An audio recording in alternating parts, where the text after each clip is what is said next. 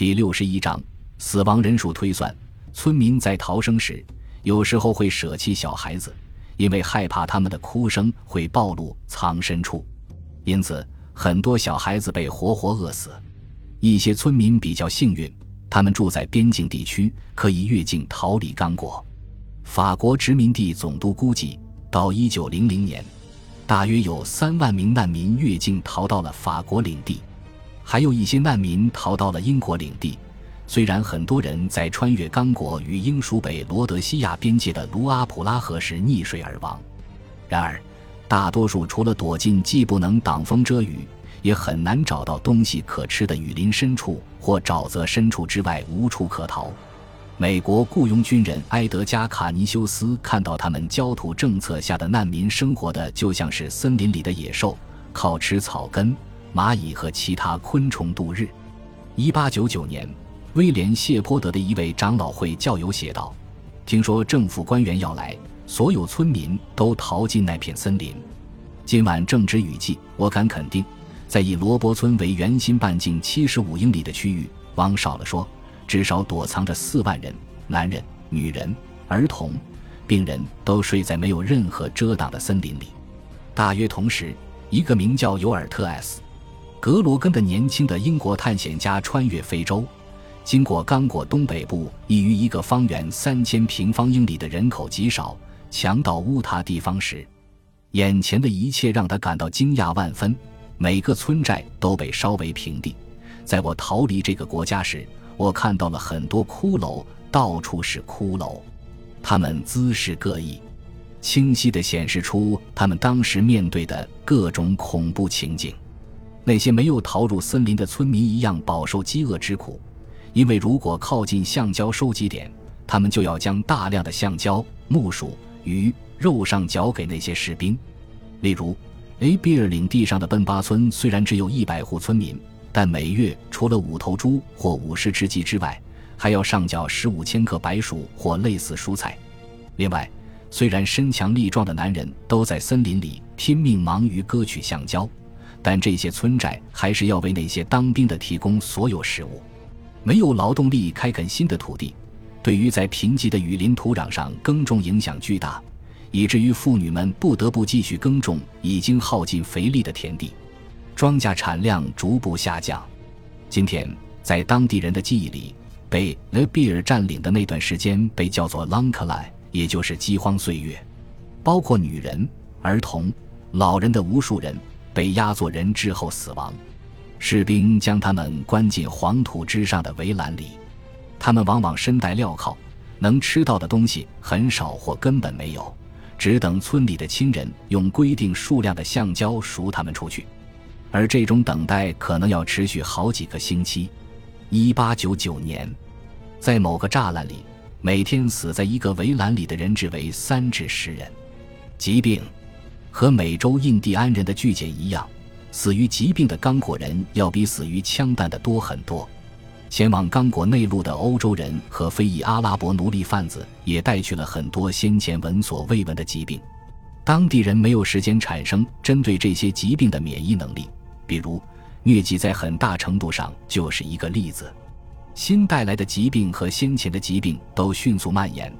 因为现在数量庞大的刚果人经常长途奔波，大量男性被征作长途扛运货物的脚夫，或者被征到蒸汽船上干活，或者被强征入公安军当兵。最令人恐怖的致命疾病是天花和昏睡症，虽然相较而言没那么剧烈的肺病和肠道传染病也导致很多人死亡。多个世纪以来，天花一直是非洲很多沿海地区的常见疾病。但帝国时代人口的大流动将这种疾病传播到了广大内陆地区，让一个又一个村寨尸横遍野。一位库巴国王，就是那位欢迎威廉谢泼德入境国王的继任者，就死于这种疾病。天花让人们恐慌不已，非洲人称之为来自上天的疾病或上天降下的疾病。因为这种疾病的致病原因完全不同于他们所熟悉的其他疾病。一位旅游者在刚果一个人烟稀少的城镇里，看到一条十五英尺长的大蟒蛇在吞噬一个死于天花的村民。在另一个城镇里，他看到一只只秃鹫因为吃得太饱而飞不起来。昏睡病也在河流上游的内陆地区肆虐。据估计，仅1901年一年就有50万刚果人死于这种病。这种疾病的传播最初源于粉色条纹的采采蝇的叮咬。这种苍蝇大小如同马蝇，飞动时发出一种独特的尖利之声。人染上昏睡病之后，很容易传染给他人。这种病会引起发烧、淋巴结肿大，即使吃肉、怕冷，最后整天昏睡无力。这种病因此得名。面对有关人口剧简无可辩驳的证据，给利奥波德辩护的那些人，一直将原因归咎于昏睡病。没错，昏睡病和其他疾病确实夺去了很多人的生命。这种情况一直延续到二十世纪刚果政权易手之后，不过情况比较复杂。因为疾病很少单独起作用，在那些营养不良、饱受精神创伤的群体中，传染病十有八九会显著推高死亡率，迅速夺去无数人的生命。纳粹和苏联无需动用毒气和行刑队，就可以让集中营里的囚犯成批死亡。当今，在某种程度上得益于二十世纪的饥荒和铁丝网，流行病学家完全弄清了这里面的具体原因。即使在刚果。即使不是专业医生，也能看出，那些表面上死于疾病的人，并不完全是因疾病而亡的。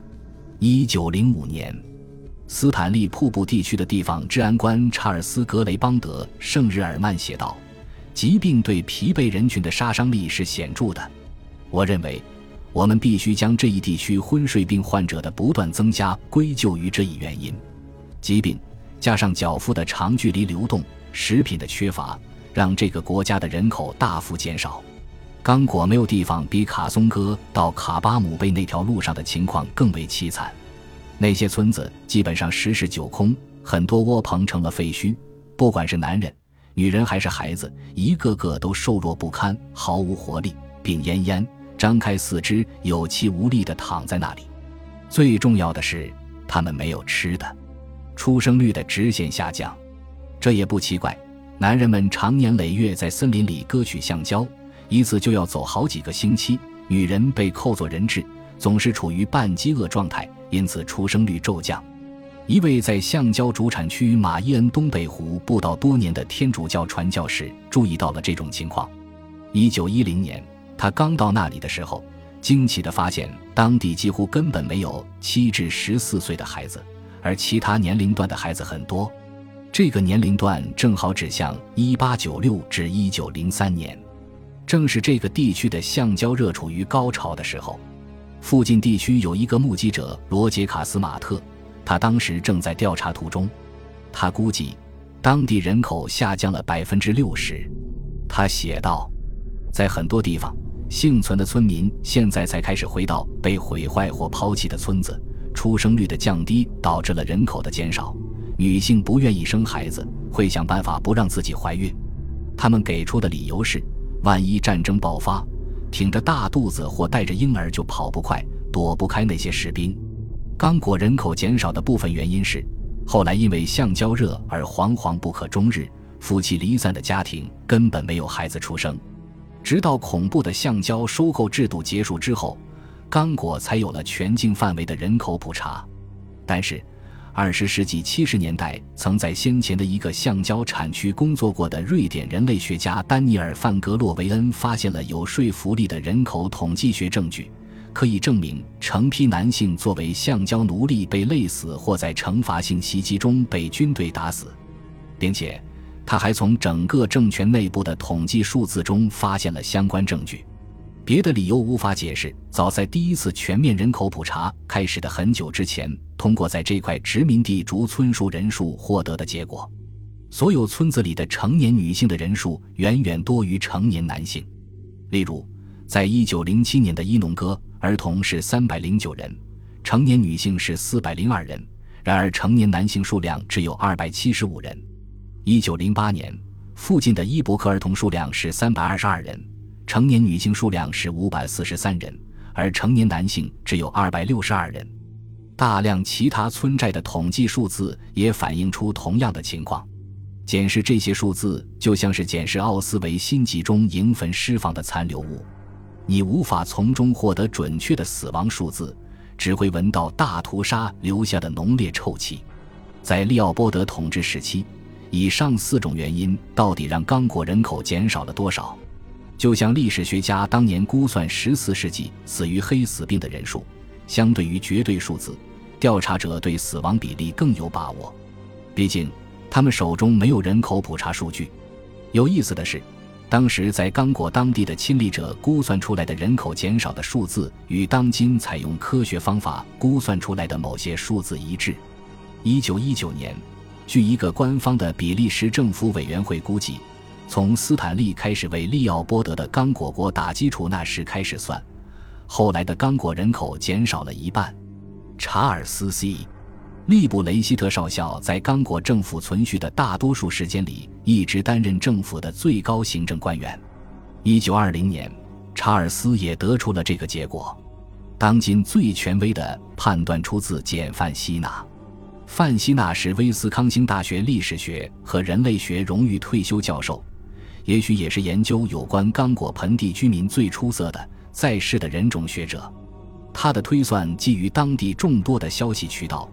注意到，到教堂做礼拜的教徒数量减少的传教士、口述历史、家谱等等，他得出的结果也一样。在1880至1920年，刚果人口至少减少了一半。感谢您的收听，喜欢别忘了订阅加关注，主页有更多精彩内容。